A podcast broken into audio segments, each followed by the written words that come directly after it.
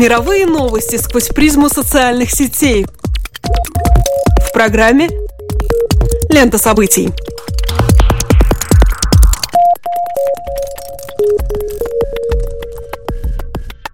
Добрый день, дорогие друзья! Вы слушаете Латвийское радио 4, и меня зовут Алексей Гусев. А меня Роман Шмелев, и в эфире еженедельный дайджест онлайн новостей «Лента событий». Здесь мы бросаем наш субъективный взгляд на обсуждаемое и происходящее в интернете. Facebook, Twitter – все самое интересное и актуальное в течение следующих 15 минут. В американском сегменте Твиттера сейчас заметен хэштег «Хаббл».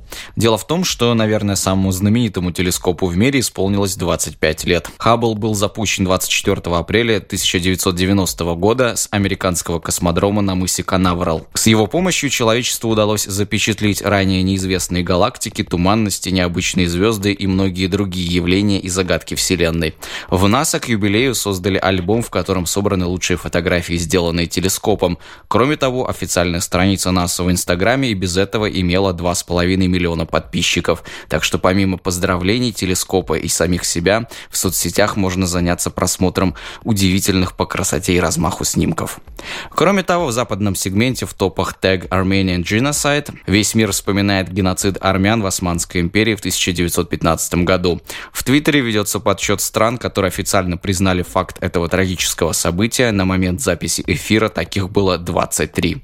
Российский сегмент соцсети, в свою очередь, негодует из-за того, что в громком деле оборонсервиса прокурор потребовал от суда для главной обвиняемой Евгении Васильевой лишь условный срок. Особо издевательским, как отмечается, выглядит тот факт, что отнюдь не ключевые фигуры дела ранее уже получили реальные сроки за отдельные эпизоды мошенничества, в то время как Васильева со своими 12 доказанными эпизодами хищений может остаться на свободе. Фраза недели.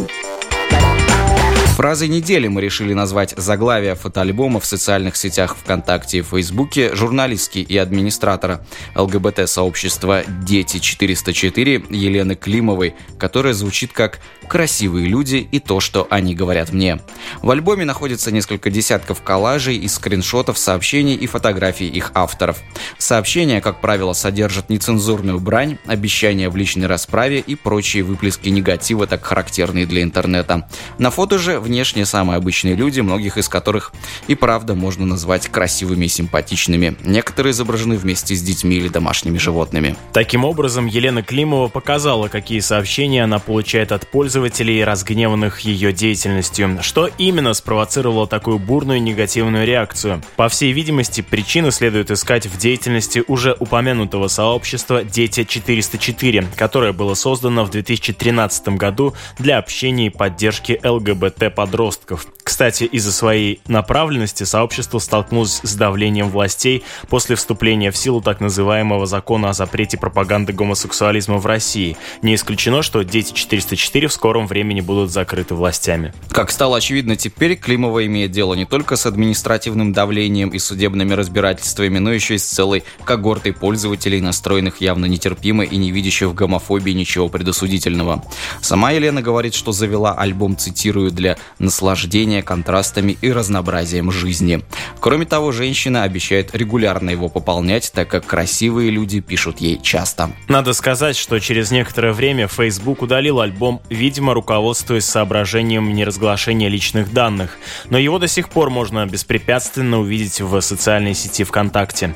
На страницу Елены Климовой сейчас приходит немало сообщений, где пользователи выражают солидарность и желают всяческих успехов в деятельности. Популярность альбома стала неожиданностью для самого автора. В течение пары дней количество ее подписчиков увеличилось на несколько тысяч. Давно замечено, что не будучи отягощен рамками приличия, которые накладывает личное общение, человек склонен позволять себе куда больше вольности при общении онлайн.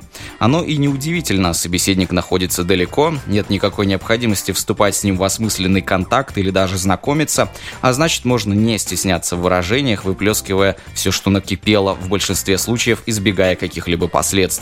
Таким образом, поступает множество людей вне зависимости от либеральности их взглядов, уровня образования и представлений о мире.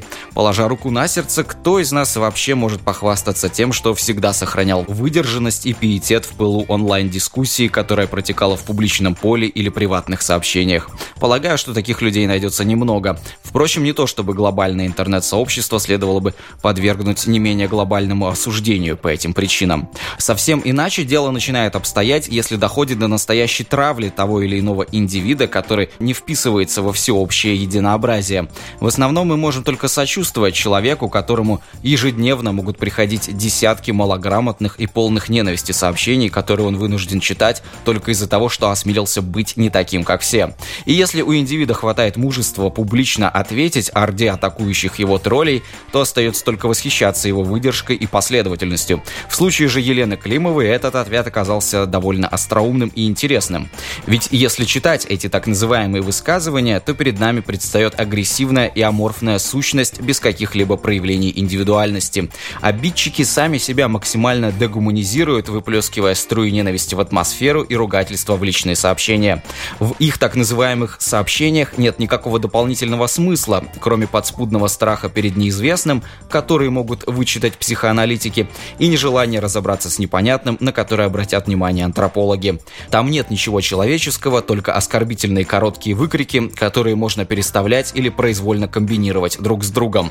Но как только рядом с сообщением появляются фотографии, то мы на них разглядываем человеческие лица, а индивидуальность возвращается. Вот один на фото нянчит ребенка, второй играет с котом, а третий просто мило и наивно улыбается.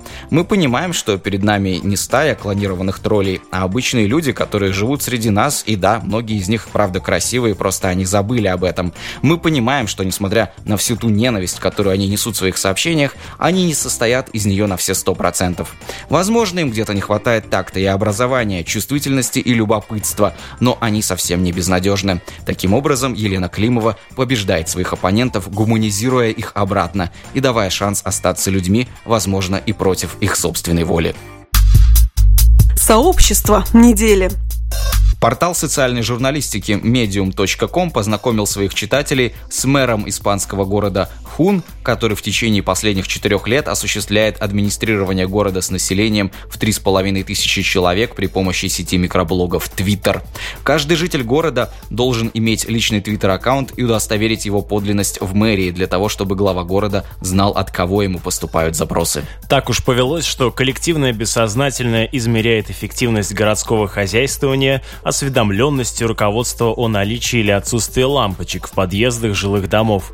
Вот и в данном случае отлаженность системы управления городом при помощи Твиттера портал доказывает примером того, как один из жителей публикует сообщение о перегоревшей на его улице лампочке. Мэр тут же отвечает горожанину и отмечает в записи электрика, которому тут же приходит оповещение о неполадке. На следующий день электрик выкладывает фотографию отремонтированного фонаря. Известный случай, когда высшее руководство отвечает на случайные выступления пользователей социальных сетей. В испанском городе Хун отсутствие реакции со стороны мэра стало бы новостью. Автор статьи отмечает, что подобный способ управления – палка о двух концах. В случае бездействия жители сразу обратят внимание на невыполнение администрации своих функций. С другой стороны, публике становится известно о любом преобразовании в городе, что, безусловно, играет политику на руку, создавая ему положительный образ. В выигрышном положении, кстати, оказывается не только руководство но и обычные сотрудники, работа которых поощряется уважением и почитанием со стороны жителей в виде ретвитов и лайков. Например, водитель подметальной машины сообщил авторам статьи о том, что вместе с нововведением он ощутил собственную значимость и повысил самооценку. По словам самого мэра, такой принцип управления позволяет не только мгновенно реагировать на ситуацию, но и экономит время и деньги. Например, градоначальник смог сократить количество полиции в 4 раза. Иначе говоря, уволить трех полицейских, оставив только одного. Ежедневно к стражу порядка поступает до 50 обращений. Одни более-менее серьезные, вроде оповещений о ДТП, другие являются банальными жалобами на дурно поющих соседей. Социальные сети одновременно выполняют задачи локального медиа. Микроблоги позволяют распространять информацию о культурных, спортивных мероприятиях, запрашивать медицинские услуги или просто поддерживать доброжелательные отношения между горожанами. Инициатором интегрирования социальных технологий в повседневную жизнь города стал сам мэр по имени Хосе Антонио Родриго Салас. Это первый известный случай того, как социальные медиа играют определяющую роль в администрировании целым городом, пусть и со сравнительно небольшим населением. Первое, что приходит на ум, мэр, заигрывающий с современными технологиями, стремится показать своим избирателям свою прогрессивность. Что в сущности изменилось с внедрением Твиттера в жизни горожан? Какова эффективность всей этой затеи? Твитвиль, как окрестили испанский город Хун, демонстрирует гораздо более существенный сдвиг, чем внешняя модернизация рычагов управления. Рассматриваемый пример – парадоксальное сочетание ручного управления с децентрализацией власти. Административная верхушка держит руку на пульсе курсе и следит за ситуацией в режиме здесь и сейчас. Избиратели, в свою очередь, контролируют власть, получая возможность следить за тем, как исполняются поступающие от людей запросы. Разумеется, нерешенным остается вопрос функционирования подобной схемы в более многочисленных системах. На данный момент анализом опыта занимается Массачусетский технологический университет. Цель изучения – понять, как устроена коммуникация в более-менее значительных сообществах. Вероятно, что исследование приведет к выводу о том, что изменился сам демографический состав участников участников городской жизни и увеличилось вовлечение жителей в решение насущных вопросов горожан в управлении городом при помощи Твиттера. Фактически, в условиях крайне ограниченной коммуны испанцам удалось добиться реализации ключевых принципов демократии – прозрачности власти и возможности вовлечься в процесс управления. Размышляя о том, что этот пример значит для нашего понимания сути социальных сетей, приходишь к выводу, что вопреки расхожему мнению о том, что приватность захватывает информационное пространство, вовлекая пользователей пользователей в частную жизнь друг друга, этот пример свидетельствует о том, что исчезает как раз личное пространство. Ни электрик, ни мэр теперь не могут позволить себе засорять эфир фоточками еды и любимой собаки. Всем известно, что демократия переводится с древнегреческого как «власть народа». И только во времена античного полиса, по всей видимости, это выражение имело свой полный и подлинный смысл. А именно, когда все решения, связанные с управлением и администрированием населенного пункта, принимались на общем собрании граждан. Хотя, конечно, аналоги можно найти и у других народов, например, вспоминается славянское вече. При всей привлекательности такого подхода нельзя не обратить внимание на главный минус. У граждан есть другие занятия и своя личная жизнь, поэтому даже собрать представительное вече для принятия решений – дело нетривиальное, не говоря уже о том, чтобы обеспечить качественную дискуссию на нем. Казалось, прямая демократия останется только в учебниках истории, но, как показывает испанский город Хун и его предприимчивый мэр, соцсети имеют потенциал изменить положение вещей. По крайней мере, теперь для привлечения к делу управления города всех его жителей не обязательно регулярно собирать их в одном месте. Ценно, что Хосе Антонио Родриго Салас сумел это нам продемонстрировать. Не менее ценно и то, что жители наглядно подтвердили свое желание и способность участвовать в совместном управлении. Конечно, пока мы точно знаем, что это может сработать не небольших городах. Чем больше населения, тем больше проблем, ответственных проектов и разных точек зрения. Твитами о успешном замененной лампочке тут уже не ограничится. Но согласитесь, следующим логичным шагом будет попробовать повторить эксперимент Хуна в более масштабном городе. Как знать, может и там жители окажутся не менее сознательными и втянутся в увлекательный процесс прямой демократии. Недоразумение недели. Портал Mashable сообщает об американце по имени Аарон Шлехтер, который вознамерился собрать на краудфандинговом портале Kickstarter деньги, чтобы выкупить его. На такие меры Аарон решился после того, как его собственный стартап заблокировала администрация Kickstarter. Дело в том, что Аарон поднаторел в выдумывании собачьих имен. С четырехлетнего возраста парень упражнялся в этом занятии и, по собственному мнению, за 30 лет достиг в этой области значительных высот. Свою способность он решил поставить на службу людям. Пользователи, поддержавшие затею Аарона долларом, получат от него официальное право на то, чтобы назвать своего питомца именем Дональд. Пожертвовавшие более значительную сумму получат право на более изощренное имя для своей собаки. Создатель проекта описывает механизм его работы следующей схемой. Вы даете мне свои деньги, я даю вашей собаке имя. На момент подготовки программы из вожделенных Ароном трех с половиной тысяч он смог собрать 500 долларов.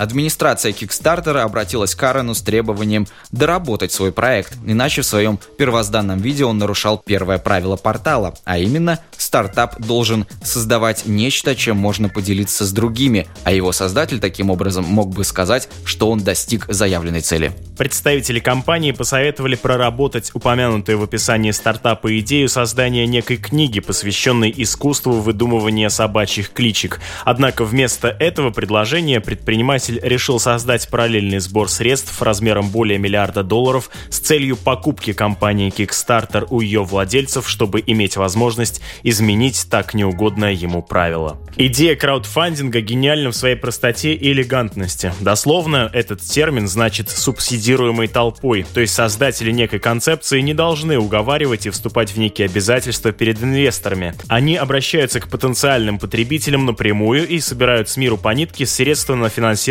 своего проекта.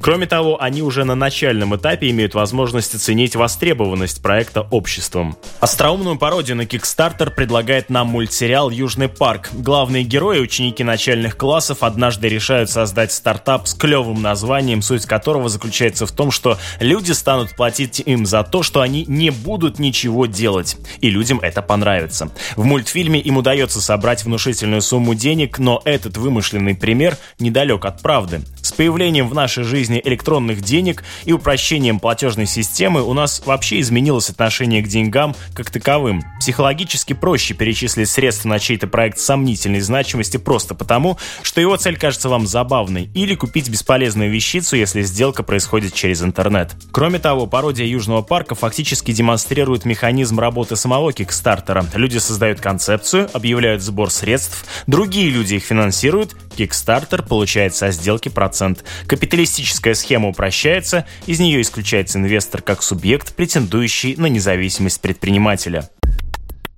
Свое название самая популярная социальная сеть в мире взяла от названия каталога Гарварда, в котором были собраны фотографии и профили студентов этого учебного заведения. Первоначально сервис назывался The Facebook, а его пользователями были только студенты Гарварда.